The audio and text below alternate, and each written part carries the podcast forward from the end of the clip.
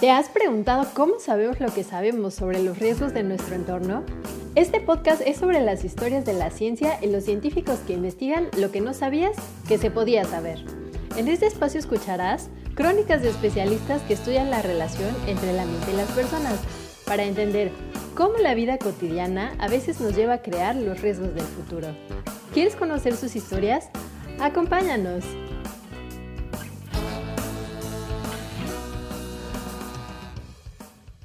Hola, amigas y amigos, ¿qué tal? Bienvenidas y bienvenidos nuevamente a este podcast Cuéntame tu riesgo, Ciencia tras bambalinas, tu espacio para descubrir a las personas que día a día crean nuevos conocimientos sobre el riesgo a través de las ciencias y humanidades. Wow, Marco Miramontes, tú que siempre me acompañas, estamos ya en el episodio 9, estamos por cerrar nuestra temporada 2. ¿Cómo estás? Muy bien, Nax. Y, sí, como bien mencionas, eh, rapidísimo se nos han pasado estos capítulos. Y pues aquí estamos con gusto encontrándonos contigo y con toda la comunidad transpapalinera, pues para hablar, ¿no? Sobre estas facetas ocultas y no tan ocultas que circundan a la investigación científica de los riesgos, ¿no? Pues así es, seguimos explorando este sinfín de temas que tienen que ver con el riesgo. Y bueno, amigas y amigos, hoy estamos de plácemes porque vamos a hablar de un tema muy especial que de alguna manera se vincula con todo aquello que nosotros hemos conocido a lo largo de estas dos temporadas sobre el riesgo. Y vamos a hablar justamente de un tema que lo permea todo, la construcción social de los riesgos. ¿Qué será eso de la construcción social de los riesgos? Pues para eso nos va a acompañar María Rodríguez Alarcón, a quien damos la bienvenida. María, muchas gracias por acompañarnos en este nuevo episodio. Hola, muchas gracias por la invitación. Un placer estar aquí acompañándonos en este podcast. Y pues como siempre, amigas y amigos, estamos sintonizándonos en esta coproducción del Instituto de Geografía de la UNAM y el Seminario Universitario de Riesgos Socioambientales de la Secretaría de Desarrollo Institucional de la UNAM. Y pues para conocer a María, para ver de qué nos va a hablar, cómo nos va a platicar de la construcción social de riesgos, Marco nos va a platicar un poco de ella, quién es y por qué la invitamos este día. Así es, Nax. Pues les contamos, María es doctorante en Ciencias Sociales por el Colegio de Michoacán. También tiene una maestría en Antropología Social por el Centro de Investigaciones y Estudios Superiores en Antropología Social, el CIESAS, y es miembro de la Red de Estudios Interdisciplinarios sobre Vulnerabilidad, construcción social del riesgo y amenazas naturales y biológicas. Asimismo, ha estudiado muchos casos de desastres desde una perspectiva comparada. Esto quiere decir que pues, lo hace tanto de manera histórica como en el espacio geográfico. Eh, ha, ha estudiado varios casos en Venezuela y también en numerosas partes de México. Además, María se especializa en antropología de los desastres, riesgo y vulnerabilidad. Así como pueden ver, tiene en su cartera pues un abanico de estudios con diferentes perspectivas. Bienvenida, María. Gracias, muchas gracias, Marco. Bueno, y para empezar, bueno, como ustedes vieron, amigas y amigos, la verdad es que María sabe un montón de desastres, ha estado en muchos contextos, tanto en la fase más crítica como en la fase de recuperación, y le ha tocado ver muchísimas cosas en varios países, en varias regiones, con diferentes tipos de amenaza, y pues esa experiencia realmente le da muchísimos elementos para poder platicarnos justamente de este tema de la construcción social del riesgo. Y bueno, tú María, eres una súper especialista en estos temas de cómo generamos y cómo construimos los riesgos. Así como has investigado desastres pues contemporáneos que te ha tocado verlos, vivirlos muy de cerca, también pues has visto cosas incluso en siglos anteriores, ¿no? También tienes experiencia justo en esta historia de los desastres y pues de todo tipo en Chetumal, ahorita estás terminando tesis de doctorado en Morelos con lo del sismo del 19 de septiembre y tienes pues publicaciones sobre aspectos históricos, bueno, o sea, está increíble tu línea de investigación, pero realmente nos interesa mucho ahora sí que con toda esa visión que nos platiques en diferentes momentos de la historia cómo se construye el riesgo. Amigas y amigos, para introducirnos en este tema, entrar en este ambiente y escuchar con mucho interés a María, vamos a primero pasar unos audios donde varios entrevistados en la calle nos comentaron si han oído hablar de los desastres, que los desastres no sean naturales y si sí son naturales o no son naturales y por qué creen que son así.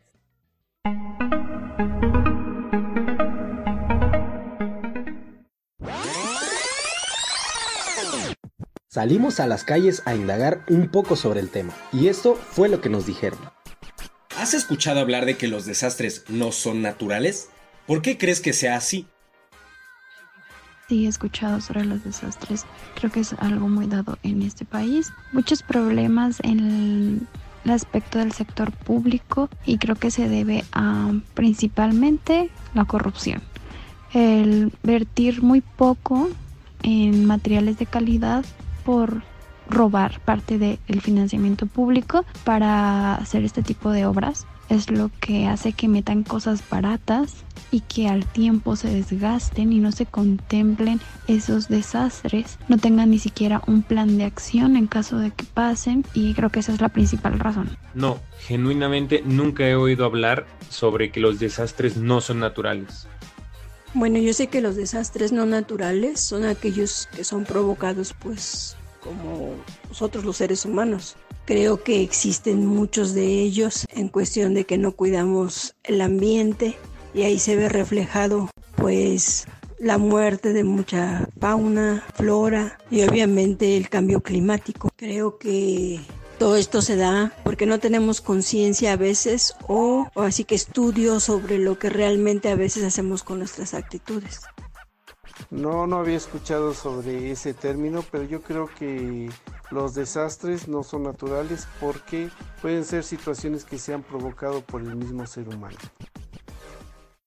Bueno, pues tenemos opiniones de todo tipo en nuestras entrevistas. Genuinamente, como dicen nuestros entrevistados, muchos ni siquiera han escuchado este término de que los desastres no son naturales. A pesar de que nosotros los decimos mucho, pues es que por todos lados escuchamos desastres naturales. Pero a ver, María, ahora sí cuéntanos un poco cómo, cómo abordamos eso de los desastres naturales y la construcción social del riesgo. ¿En serio qué tanto somos nosotros como sociedad quienes estamos poniendo las condiciones de los desastres y por qué hacer esa reflexión ante el espejo, nosotros mismos construyendo riesgos. Cuéntanos un poco de eso. Bueno, muchas gracias nuevamente por la invitación y yo creo que sí es importante eh, tener un poco esta perspectiva o esta mirada desde la sociedad, pero creo que hay dos puntos que son claves y que deberíamos comprender y de cuál deberíamos partir para entender un poco qué, a qué nos referimos cuando hablamos de esta idea de construcción social de los riesgos de desastres, ¿no? Y creo que pues efectivamente nosotros como sociedad debemos de ser conscientes de cómo ciertas decisiones y ciertas acciones nos exponen a los desastres, ¿no? Y como en este sentido vamos generando y construyendo condiciones de riesgo, por ejemplo, el desconocimiento del territorio donde vivimos, el entorno que habitamos,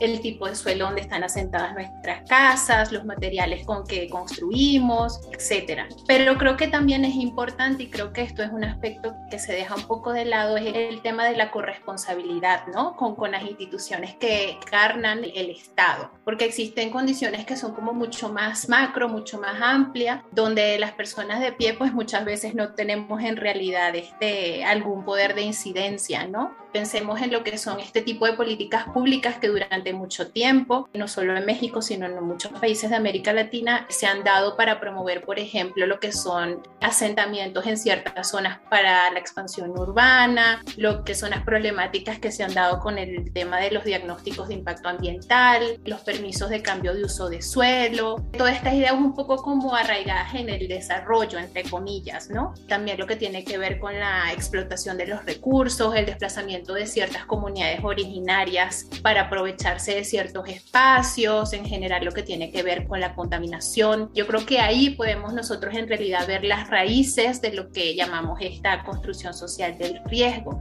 Creo que también otro aspecto fundamental es que muchas veces partimos como de juicios de valor o, o de prejuicios, ¿no? Donde de manera muy superficial culpamos a las personas por construir sus viviendas en ciertos espacios o con cierto tipo de materiales, ¿no? Pensemos, por ejemplo, en la de un río, en un cerro inestable, el uso de ciertos este, materiales perecederos porque pues obviamente son más baratos, eh, pero debemos entender que en realidad muchas veces estas personas no deciden realmente dónde vivir y bajo cuáles circunstancias, porque en realidad no tienen opciones frente a las cuales escoger, ¿no? Son personas que viven en condiciones de desigualdad, de precariedad, marginalizadas e incluso muchas veces este, segregadas en el territorio, ¿no? Entonces creo que este punto es fundamental para reflexionar sobre cómo pensar pensamos este, que se construye el riesgo y obviamente, y aquí lo aprovecho para hilarlo con otro concepto, con el de vulnerabilidad, ¿no? Como ciertas personas se encuentran en ciertas posiciones de desventaja, eh, pues obviamente se articula con esta construcción social del riesgo y lo, eh, los exponen a los desastres, ¿no? Entonces, un poco para entender que realmente los desastres no son naturales, sino que todos estamos involucrados en esa construcción social del riesgo a desastre. María,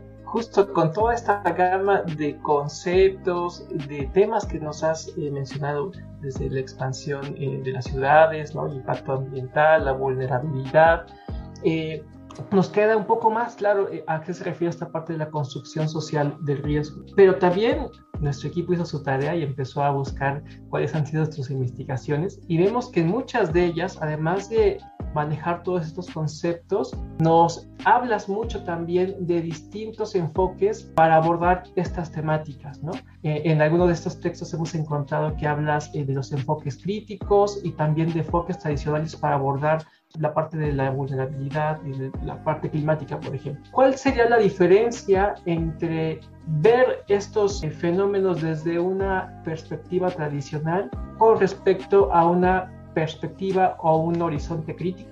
Bueno, eh, creo que es uno de los temas que han sido como más este, álgidos cuando hablamos de, de entendimiento, de este estudio de los desastres, precisamente porque un poco cuando hablamos de retomar esta perspectiva más historiográfica o más desde las ciencias sociales, pues se parte de, de una crítica precisamente de lo que son los análisis más este, de tipo fisicalista. Cuando digo fisicalista me refiero a con estos estudios que están enfocados desde la ingeniería, la arquitectura, lo que llamamos las ciencias duras, ¿no? Y donde el componente humano, el componente social y cultural se desdibuja o se deja un poco de lado. Entonces creo que un poco cuando hablo acerca de este análisis o de este enfoque crítico es precisamente para poner el dedo ahí y entender pues que finalmente quiénes son los afectados por los desastres, pues las personas, los seres humanos que habitan esos espacios expuestos. Entonces creo que es importante que los análisis partan de esa perspectiva. Y bueno, y vuelvo y lo hilo un poco con la primera pregunta que me hacía Ana Shelley y que tiene que ver precisamente con esta importancia de escudriñar un poco más allá de la superficie, ¿no? Eh, de no partir un poco como de estos prejuicios o de estos estereotipos en torno a por qué las personas actúan como actúan, construyen donde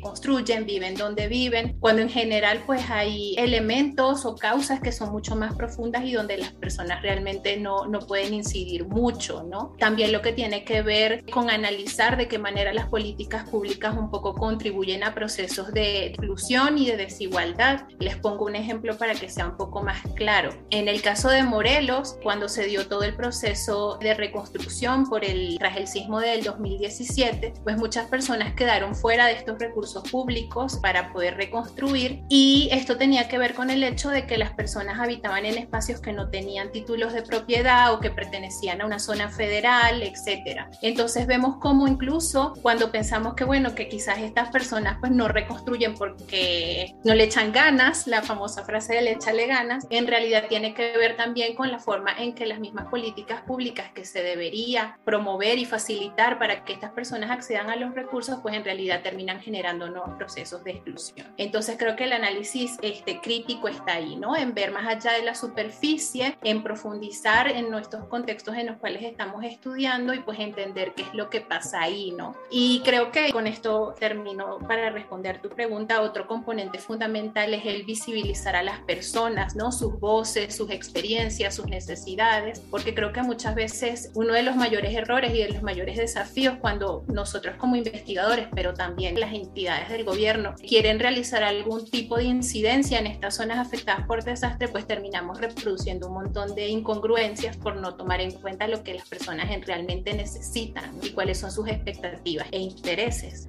Claro, o sea, y entonces básicamente lo que nos estás platicando, María, es que cuando hablamos de perspectivas críticas, finalmente de lo que hablamos es de criticar lo que llamamos así nuestros modelos de desarrollo, o sea, la forma en la que nosotros generamos justamente pues estas sociedades súper desiguales, donde las personas tienen pocas posibilidades, como dijiste tú, me encantó la palabra, o sea, de optar, de tomar una decisión acerca de cuál podría ser la mejor opción para ellos, para su vida. Hay unas teorías muy bonitas de Amartya un teórico muy, muy bueno, que justo nos habla del el desarrollo como una libertad, como una capacidad de optar, y justo es lo que no vemos. Vemos, por ejemplo, que mucha gente pues a lo mejor quisiera vivir más cerca de sus trabajos o tener a lo mejor pues una casa cerca de sus tierritas o tener a lo mejor eh, pues otras circunstancias de vida y realmente no la tenemos y pues finalmente esa visión crítica lo que hace pues es generar un estudio del riesgo pero desde esa empatía, desde ese lugar donde están las personas. La verdad que está súper padre el tema y a mí lo que me encantaría es que ah, pues ya nos empezaste a platicar un poco de qué pasa en Morelos. Cuéntanos de tus trabajos en Morelos y en Chetumal, así como súper concretos, ¿qué investigaste allí para que nosotros justo nos empapemos de cómo esos desastres ocurren y qué implican para las personas desde la visión que tú nos estás proponiendo? Sí, muchas gracias. Bueno, voy a hacer este sintética,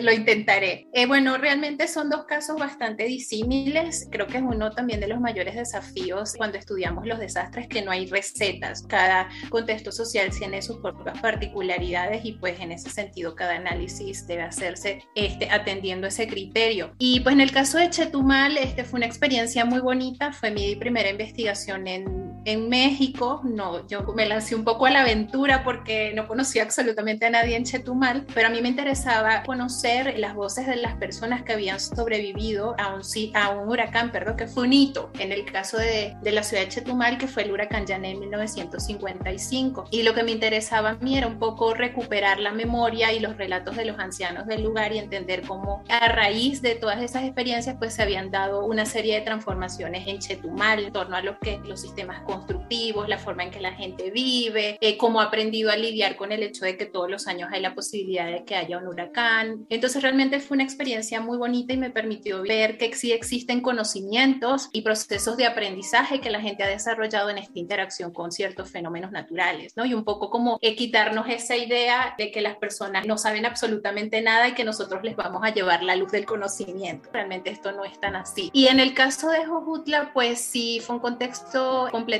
distinto porque pues un poco lo que se decía también desde el desconocimiento es que Morelos era una zona asísmica hasta que llegó el sismo del 2017, como que si de repente las placas tectónicas aparecieron y pues se presentó el sismo. Entonces entender que realmente no era tan así y que había también personas en Jojutla que ya tenían un conocimiento en torno a la existencia de sismos en su historia y registros históricos muy interesantes eh, que nos permiten entender que, que sí habían sucedido sismos en el pasado de esta zona y un poco ahí retomar igual esta lectura entre los social y lo histórico, ver de qué manera se podía realizar como un análisis y entender por qué pasó lo que pasó y por qué no se habían dado este procesos de preparación, de prevención, ningún tipo de política pública para, para atender el problema y ver de qué manera ahora se está eh, realizando todo el proceso de recuperación y si realmente han habido procesos de aprendizaje en ese sentido. Entonces, pues realmente son dos experiencias muy enriquecedoras, muy distintas, pero que nos permiten un poco realizar estos estudios comparativos en torno al tema de los desastres. Qué bien que mencionas esta parte del conocimiento y el desconocimiento, ¿no? Cómo vamos, como bien mencionas, con ciertos prejuicios hacia las personas que están sujetas a estos riesgos, ¿no? Y cómo en efecto estos prejuicios a veces también eh, limitan el que complementemos los diferentes saberes, ¿no? Y esta parte de desconocimiento científico al nosotros asumir que Jojutla no era una zona sísmica, digamos, eso también nos permite identificar estos límites, ¿no? A veces del conocimiento científico y que vamos como construyéndolos. Eso me saltó mucho en lo que comentaste. Y bueno, ya nos has platicado en estos ejemplos un poquito de cómo haces tu investigación, pero pues para nuestra audiencia, pues que le interesa saber pues cómo trabaja la ciencia tras bambalinas, pues quisiéramos que nos comentaras qué tipo de trabajo de campo realizas, qué datos analizas. Mencionaste la parte histórica, entonces eh, haces búsquedas en archivo, con qué temporalidad y cómo puedes manejar estas emociones en contextos tan difíciles, tanto en situaciones como en Cojutla como en Chetumal.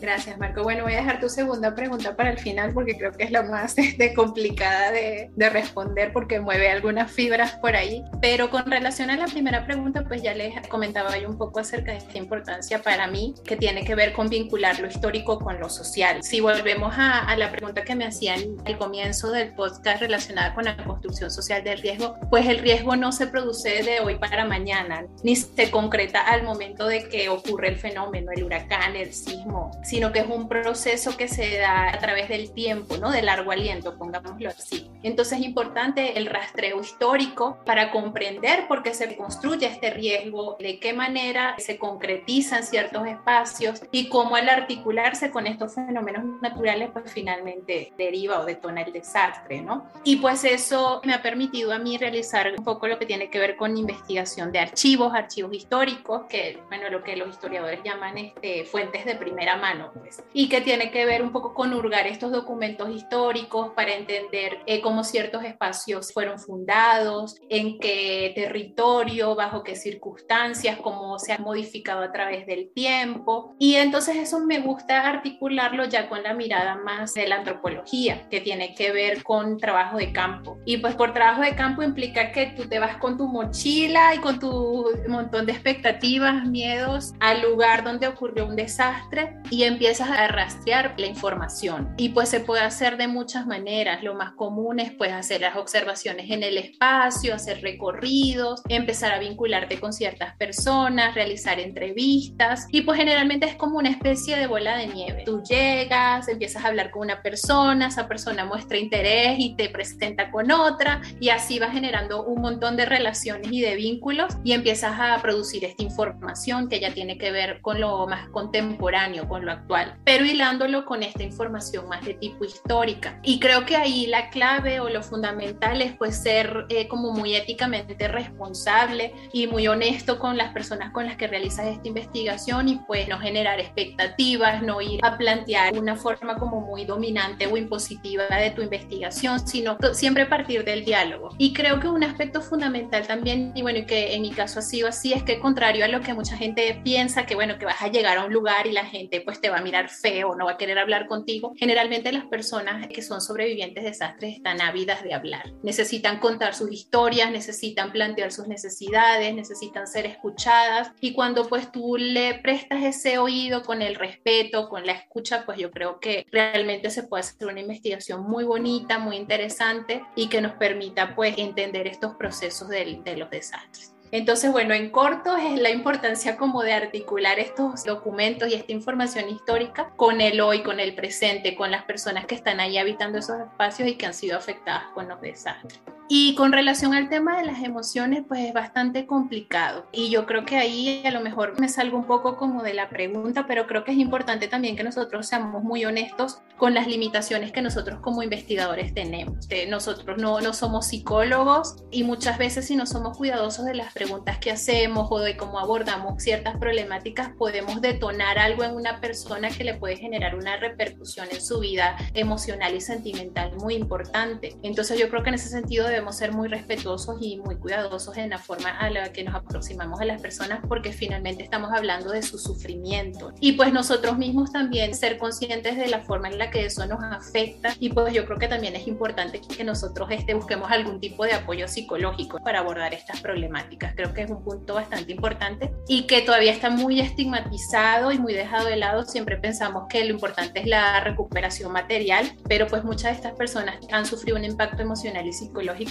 que también es importante advertir, visibilizar y pues buscar las herramientas para ayudarlos. Y claro, y creo que no podría estar más de acuerdo con lo que acabas de platicarnos, María. O sea, justamente los dilemas éticos cuando estudiamos desastres son súper importantes y tener esa pues capacidad de escuchar y de conocer nuestros límites. Y como bien mencionaste tú, no nada más ahorita, sino en algún punto anterior, ser muy claros que lo que buscamos pues es aprender y tomar las lecciones del evento que pasó y de que pues ese sufrimiento humano, como tú mencionaste, pues de un fruto. Y pues para ya ir cerrando esta conversación que bueno, se nos ha ido rapidísimo, manches, qué barbaridad, pues es que estamos clavados. Vamos a escuchar justamente qué opina nuestro público sobre esas lecciones, sobre qué piensan que podríamos hacer en nuestra sociedad para reducir esas consecuencias de los desastres en las personas más vulnerables. Y después de este audio regresamos contigo, María, para una pregunta final.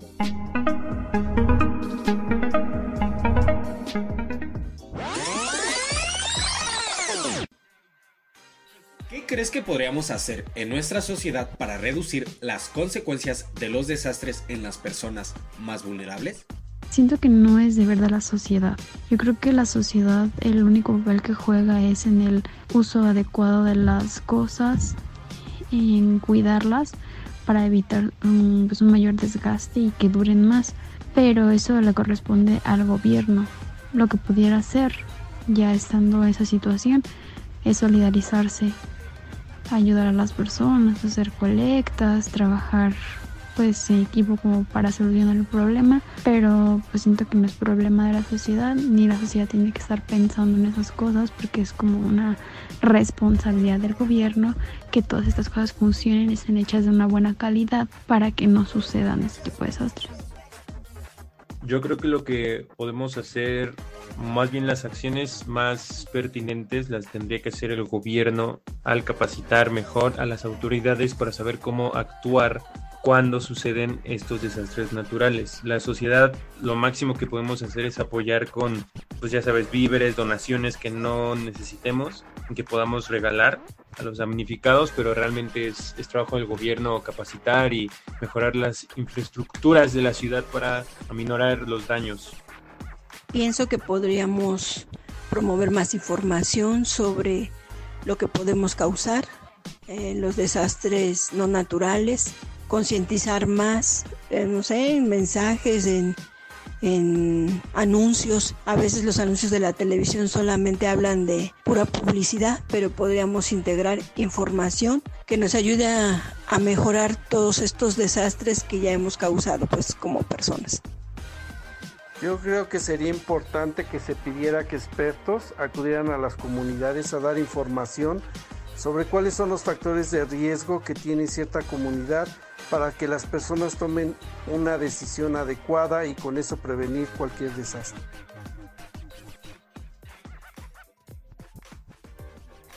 Pues María, con estos eh, comentarios, con estos testimonios que nos dieron notar nuestros radioescuchas, quisiéramos irte también preguntando cómo fue tu acercamiento a estos estudios y cómo fue que surgió tu interés para abordar este tema y qué es lo que tienen que estudiar o cuál línea seguir para que algunos interesados o interesadas puedan hacer lo que tú realizas? Bueno, realmente eh, todo fue casualidad. En realidad, cuando yo estaba estudiando antropología en la Universidad Central de Venezuela, estaba trabajando temas relacionados con religión, o sea, nada que ver. Pero ya en mis últimos semestres tuve la oportunidad de inscribirme en una asignatura optativa que se llamaba Antropología de los Desastres, que en ese momento era la única asignatura que existía en América Latina sobre estos temas. Y pues allí conocí al profesor que dictaba esta materia, Rogelio Altés, que ahora además es un gran colega y amigo, y él me sumergió en el tema de los desastres de una forma muy fascinante porque pues no solamente se trataba como de teorizar al respecto, sino con ejemplos también muy concretos, ¿no? Y a mí lo que más me llamó la atención era que él mismo había sido sobreviviente de un desastre que fue muy conocido en Venezuela por un deslave que ocurrió en el estado Vargas en 1999. Y a partir de sus experiencias y aparte al llevarnos al campo y realizarnos todo un recorrido sobre el espacio donde se había dado este desastre, pues me apasioné por el tema y pues empecé a investigar un poco y a vincularme con Virginia García Costa del CIESAS, que es una gran conocedora de este tema. Y pues ya a partir de ahí no, no hubo vuelta atrás, como quien dice. Además, este, me topé con un tipo de desastres que en el caso de Venezuela no había sido estudiado para nada, que eran los, los desastres agrícolas. Y me topé así con un hecho histórico de una plaga de langostas que ocurrió fines del siglo XIX y que había causado este, muchísima hambruna. Y entonces a partir de ahí fue como empezar a construir toda esta posibilidad de generar estudios desde una metodología social, pero para un caso, un desastre histórico. Y para mí eso fue como maravilloso y ver de qué manera también se podía articular con lo que sucede hoy en día. Y pues con relación a tu segunda pregunta, yo creo que no, no vamos a encontrar, así como vamos a un archivo y no encontramos un ante que diga desastres, que era lo que quisiéramos, no todo se trata como de ir hurgando, ¿no? Pues yo creo que igual para estudiar y formarnos en el área de desastres, pues lo podemos hacer desde muchas áreas. Y creo que una de las riquezas es precisamente la interdisciplinaridad, ¿no? Y la forma como se articulan diversas ciencias para estudiar los desastres. Entonces lo podemos hacer desde muchas vetas, desde la geografía, desde la antropología, desde la historia y un poco pues aquellos que tengan como esa venita más social, pues llamar también otras áreas como la ingeniería, la arquitectura, las ciencias naturales e intentar realizar como o construir este conocimiento realmente interdisciplinar. Entonces yo creo que desde muchas áreas se puede estudiar el tema de los desastres porque pensemos que finalmente estamos trabajando con seres humanos y frente a la complejidad que nosotros tenemos, pues lo podemos estudiar el desastre desde muchísimas vetas. Ay, bueno, ¿qué vamos a hacer? Tenemos que seguir platicando de esto. A ver, ya tenemos en el tintero la memoria, la interdisciplina, eh, la historia. Vamos a seguir conversando, María. No vamos a, a cerrar como tan así el podcast, aunque nos tenemos que ir en este momento. Pero nos quedamos con ese pendiente y yo estoy segura que nuestra audiencia comparte nuestro ánimo de seguir platicando y de seguir explorando tantas cosas que hay que decir en este caso pues sobre la construcción social de los riesgos de desastre. Y pues nada, te agradecemos muchísimo que hayas estado en este episodio con nosotros, que nos hayas contado de una forma tan vívida tus experiencias y pues no nos despedimos, te dejamos como parte de la familia de podcast Cuéntanos Muchísimas gracias, no les agradezco la invitación y pues realmente el tiempo se hizo corto, pero disfruté muchísimo el podcast. Muchísimas gracias. Pues gracias a ti, gracias a Marco Miramontes que nos acompañó nuevamente. Gracias y nos despedimos de ti y no te pierdas este y todos los episodios y sobre todo el episodio 10. Ya vamos a cerrar nuestra segunda temporada y recuerda seguirnos en nuestras redes sociales, en las del Instituto de Geografía como iGeografía UNAM y en nuestro Facebook y Twitter de Sursa como unam.sursa y sursa-unam. Así estamos este, para que nos encuentres, para que veas todos los materiales que tenemos para ti. Y pues nos despedimos ahora y hasta la próxima. Gracias.